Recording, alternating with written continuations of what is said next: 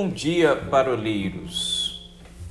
Chegamos à nossa aula de filosofia da linguagem religiosa, iniciando os estudos do texto do Severino Croato, A Experiência Religiosa, capítulo 2, Descrição e Implicações.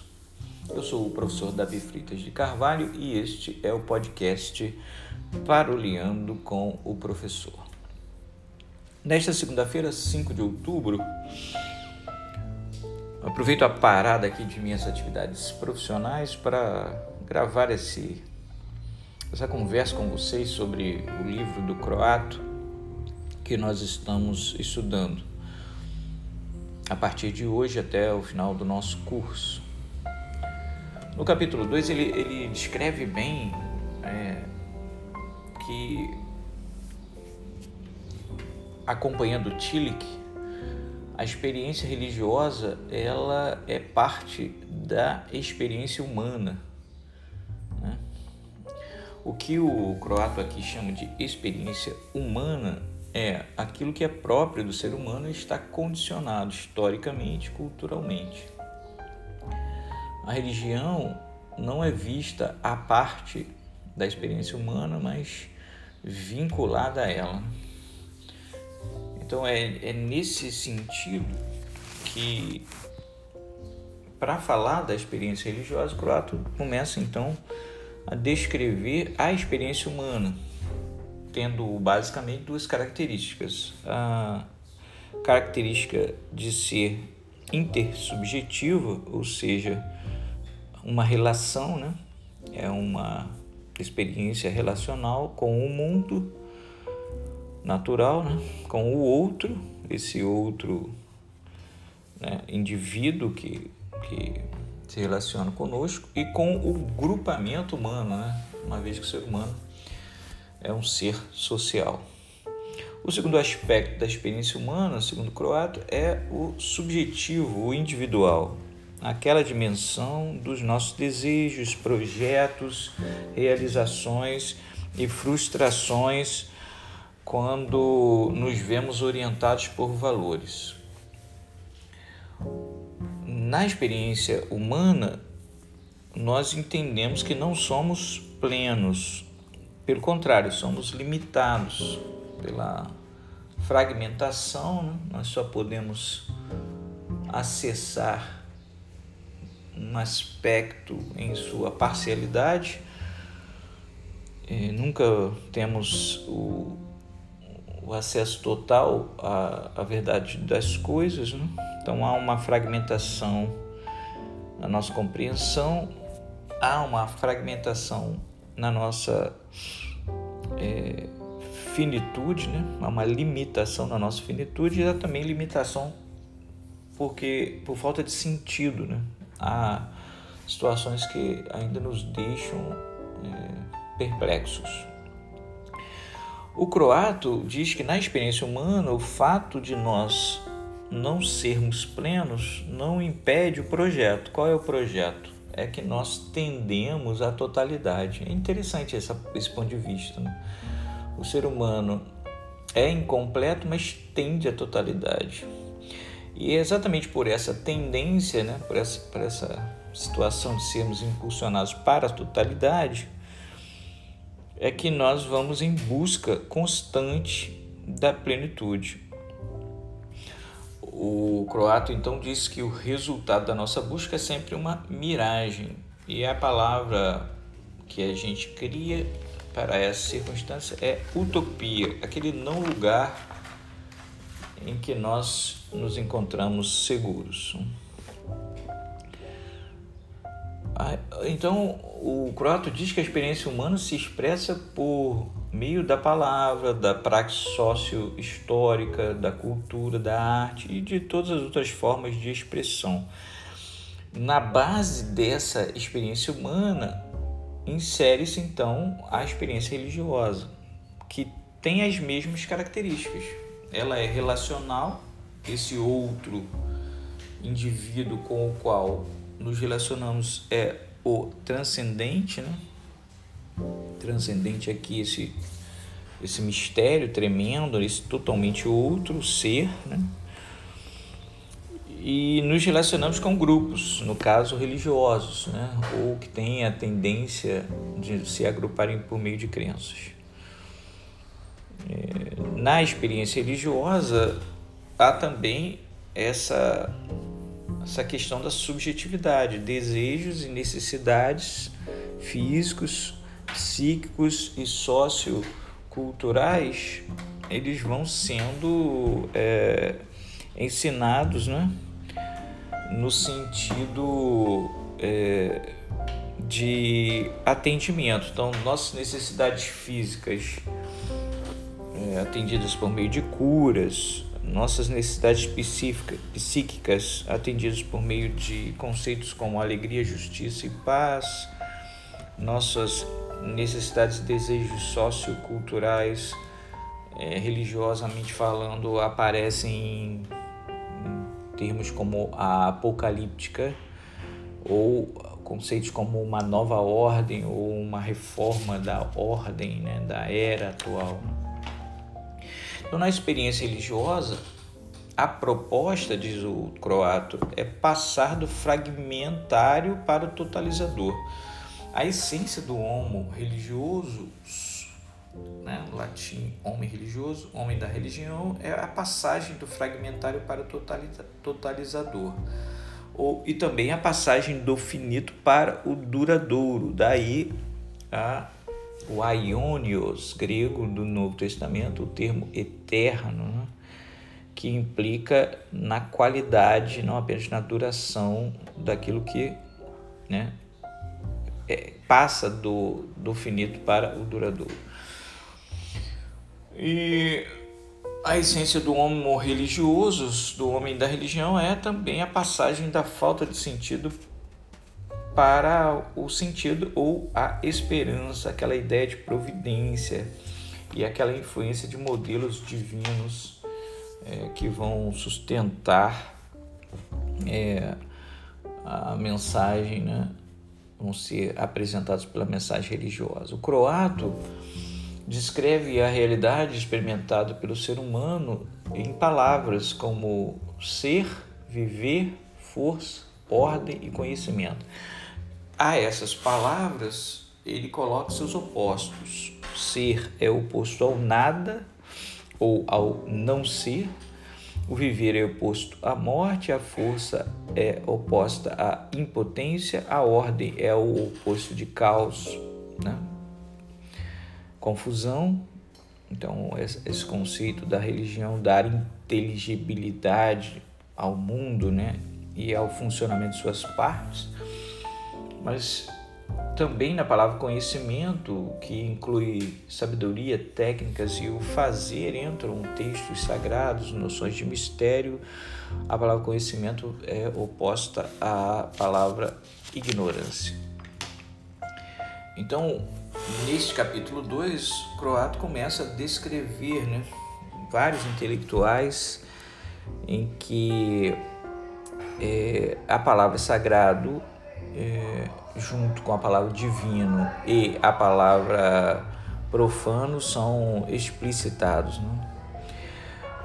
É, na página 71 e 72, ele faz um resumo bastante interessante quando ele diz que na estrutura essencial o fenômeno do sagrado é sempre um ato misterioso, aquela manifestação de algo totalmente outro, algo que não pertence a esta ordem natural e profana em que habitamos. Né? Aí ele vai apresentar o conceito de hierofania. Todo fenômeno religioso é uma hierofania. O sagrado, de fato, diz Croato, só pode ser experimentado se ele se mostrar. Obviamente, essa amostragem é a manifestação, a revelação no espaço no tempo. Né? O, o croato diz que o sagrado ou divino, ele sempre se manifesta mediatizado. Né?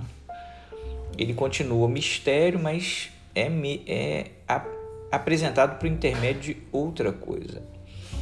Essa questão é bastante importante para a, o estudo da fenomenologia da religião e especificamente da linguagem. Né? A linguagem é um dos fenômenos que mediatizam o sagrado. O Croato diz que o sagrado se mostra heterogeneamente, ou seja, uma pluralidade de signos, né? objetos, fenômenos da natureza, palavras sagradas, tudo é amostragem do sagrado. Então há uma heterogeneidade, uma pluralidade de signos. E ele também diz que cada mediação revela uma modalidade do sagrado. Podemos falar de modalidade do sagrado quando trabalhamos a situação particular do ser humano com respeito a ele. Quando vocês fizeram os seus trabalhos, né, apresentando determinadas particularidades da religião humana, vocês estão falando de uma modalidade do sagrado. O sagrado em si é o totalmente outro que está sendo heterogeneamente mostrado naquela particularidade levantada por vocês nos seus seminários. Ali vocês viram mediatismo, né? Por intermédio de que o sagrado se manifestaria viram as hierofanias, as manifestações do sagrado no espaço no tempo, através daquelas experiências que vocês mostraram e também viram que o sagrado que está ali no tempo é totalmente continua sendo totalmente outro, diferente daquilo que o profano está é, é, em, em amostragem. Né? A gente viu ali como elementos da ordem profana natural foram revestidos de certa sacralidade. Mas a, a, o sagrado que está na, no momento em que aquilo está sendo realizado não, não é aquilo, é totalmente outro. Uh, finalmente, o, o croato diz que o, a manifestação do sagrado é uma cratofania. Kratos, no grego, senhor, força, né? Experimenta-se como força o sagrado, né? Implica a sua própria eficácia e essa força ela, ela tem níveis, né? E o principal nível da, do, da manifestação do sagrado é o céu. O céu, símbolo por excelência de transcendência e poder. Lembrei aqui, né? Mateus apresentando o reino de Deus ele usa essa expressão muito peculiar, reino dos céus, os céus sendo o símbolo por excelência da transcendência e do poder. Então, nesse nesse capítulo nós estamos vendo que o, a linguagem religiosa que a gente está tentando aqui filosoficamente abordar remete né, sempre a um âmbito de alguma coisa impregnada por uma realidade transcendente. A gente não tem acesso a essa realidade é, perfeitamente, essa realidade se manifesta na experiência humana através de uma mediação. Né? E nos estudos que nós estamos fazendo, o que a gente está fazendo na verdade é estudar a relação entre os sujeitos, somos nós, com o sagrado que se revela no âmbito natural e seus efeitos. Né? Então, quando vocês estão analisando esses fenômenos a partir da sua linguagem, o que vocês estão fazendo, na verdade, é analisando a relação do sujeito falante com a divindade com a qual fala ou sobre a qual fala e os efeitos que essa fala produz. E aí o, o achei muito interessante o croato fala sobre é, esses efeitos como admiração, temor, adoração e etc. O, depois ele, ele começa a dizer sobre duas palavras que eu achei que vale a pena a gente falar. Magia, segundo croato, é a manipulação do sagrado pelo sujeito. Então, quando a gente lê em Atos o Simão, o mago, manipulando né, pela feitiçaria a religião, estamos vendo, na verdade, é, a amostragem de um sujeito que manipula o sagrado para os demais. É nesse sentido que a gente viu né, a aula do Alain, por exemplo, o seminário do Alain, quando a fé é a magia quando é, quando ela se torna confissão positiva. Então, uh, o elemento mágico daquela, daquele seminário que o Alan apresentou está ali na confissão positiva, né? quando a fé se torna mágica a partir do resultado imediato da pronúncia ali do, do, do elemento mágico ali. Ah, e, e, outra coisa que eu achei interessante para os estudos de ciência da religião é que a palavra idolatria, em termos da fenomenologia da religião, é um contrassenso, né? um absurdo em si mesmo, porque é, ela implicaria dizer que aquela experiência religiosa não tem valor real, e tem. Né? O fato de à luz da, do cristianismo, o indivíduo está adorando a, a elementos naturais, não tira dali a experiência com o sagrado. É uma experiência, segundo cremos, equivocada, mas enquanto fenômeno produz efeito e é produzida por um sujeito. Portanto, a relação do sujeito com a coisa em si, a qual é colocado como sagrado, é, é para a ciência da religião um elemento válido. Portanto, conceito de idolatria parece que não consta como seria um absurdo, né? É, em termos de ciência da religião, toda a experiência do sujeito com o sagrado, com o divino, é válida para critério de estudo dessas relações e seus efeitos.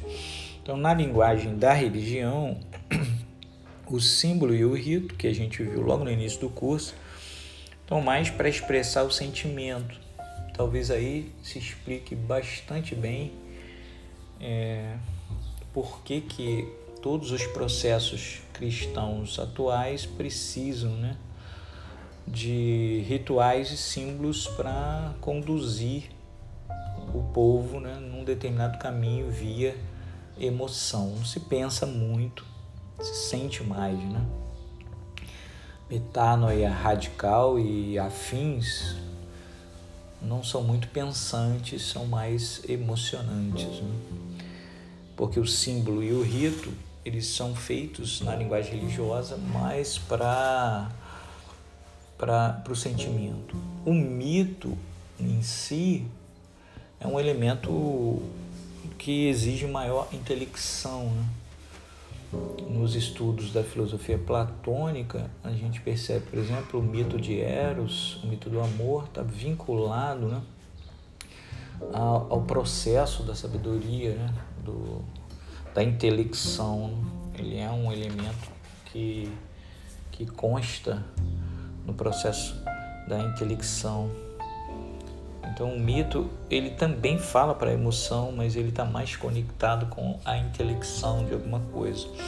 Já a doutrina, que é aquela palavra que a gente viu também importante para a linguagem religiosa, ela é muito mais dirigida à vontade, né? à deliberação, a, a, a, essa, a esse assenhoramento né? do comportamento humano dirigindo para determinado aspecto. Então, nesse sentido, fica aqui nossa, a nossa apresentação inicial de Croato, né? que é, assim como na experiência humana, intersubjetivamente e subjetivamente temos relações, desejos e projetos, somos limitados, embora tendamos à totalidade, a religião faz parte dessa experiência humana tentando colocar essa, esses aspectos em pauta num resultado prático utópico, né? que o que Croato chama de miragem. E a linguagem religiosa, através dos símbolos, ritos, mitos e doutrina, nos ajudam a compreender essas relações e seus efeitos. Grande abraço, galera. Até a noite.